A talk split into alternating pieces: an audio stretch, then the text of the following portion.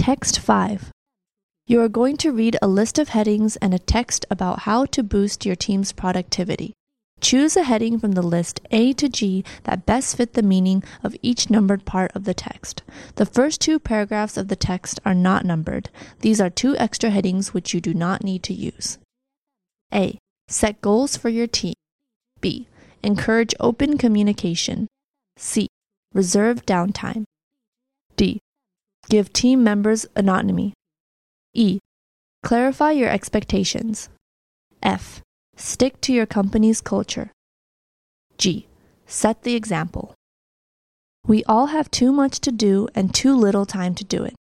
As a boss, you may have already learned how to plan, prioritize, and streamline your work. But how can you help your team members do the same? How do you keep people from taking on too much and burning out or continuously spinning their wheels? In today's complex and collaborative workplace, the real challenge is to manage not just your personal workload, but the collective one. Helping your team manage its time well is a critical factor for its success. As a manager, your role is to both set the strategic vision and serve as the buffer for unreasonable expectations from the rest of the organization.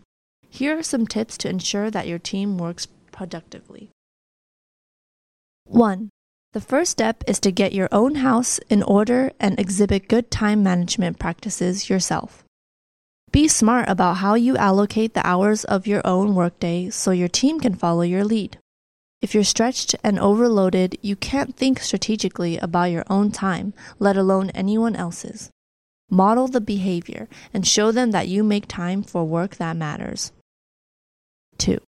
To get a handle on how everyone on your team should be spending their time, you have to step back and think about what exactly you want your team to be working on.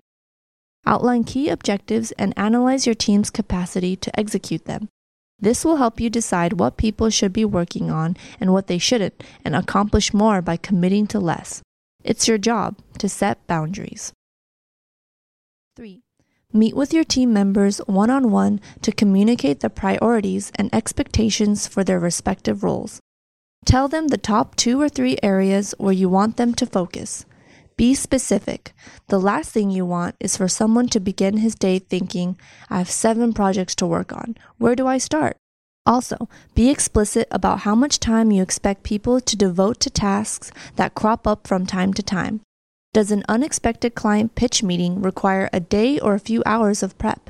But don't micromanage. Describe the outcome you are trying to achieve and then get out of the way. Let them determine on their own how best to get there. 4. The key to improving individual productivity is to eliminate or delegate unimportant tasks and replace them with value added ones.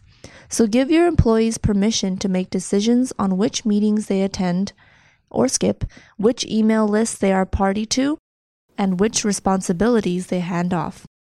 Encourage them to block out large chunks of time on their calendars to get their day to day work done, as well as smaller chunks for fixed expenses like daily planning, email, and other maintenance chores. 5.